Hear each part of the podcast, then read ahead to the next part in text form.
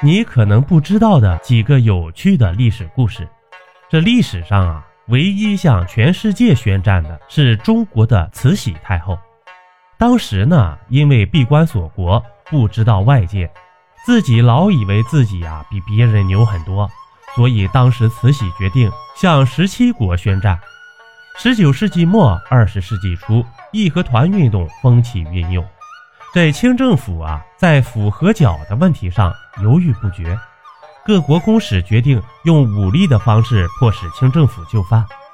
虽调集在大沽军舰上的海军陆战队四百余人进北京保卫使馆。这六月十日，英国海军中将西摩统帅多国联军，史称八国联军啊，两千余人从天津直取北京，形势极其紧张。而此时，清政府对义和团态度转变，派军机大臣刚毅等往涿州视察义和团。六月十三日，终于承认义和团为合法，准许他们进入北京内城。后来啊，这端王载宣骗慈禧太后说，外国人要逼慈禧太后归正光绪。这时的慈禧大怒啊，遂在大沽炮台失守的消息传到北京后，于二十一日。清政府发布对外宣战的谕旨。当时清政府的当权者是慈禧太后，所以说呀，是她向全世界宣战的。这第二个呀，一九五七年，梁思成说：“拆掉一座城楼，像挖去我的一块肉啊；剥去了外城的城砖，像剥去我一层皮。五十年后，会有人后悔的。”这样的痛确实侵入了他的血液。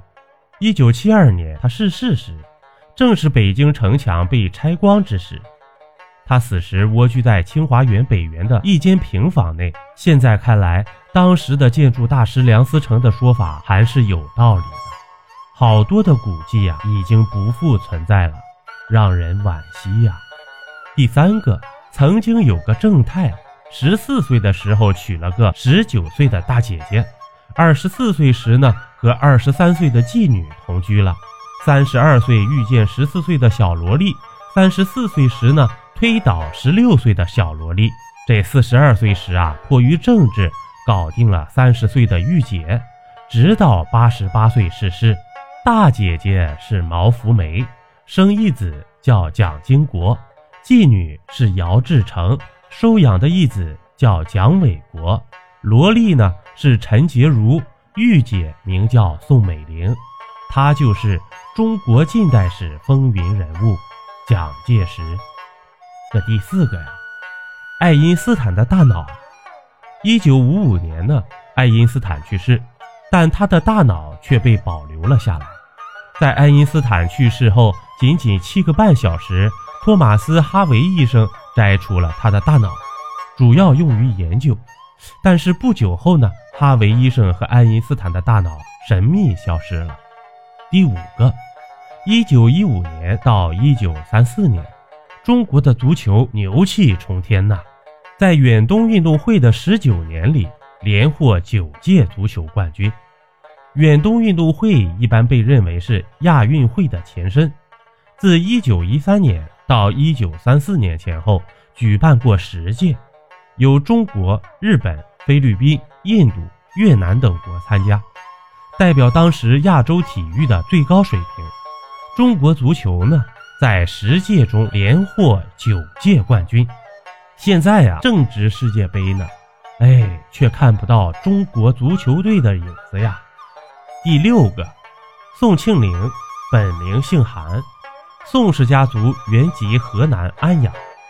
元祖是北宋三朝贤相韩琦，宋庆龄的祖父韩弘毅是位崇高儒家观念的商人，热心公益事业，因经办政务耗尽积蓄，家境渐趋贫寒。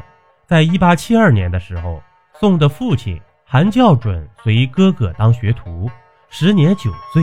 三年后呢，韩教准过继给在波士顿经商的宋姓堂舅。从此改名宋耀如，又名宋家树。您还知道哪些有趣的历史故事吗？欢迎您评论区里留言啊！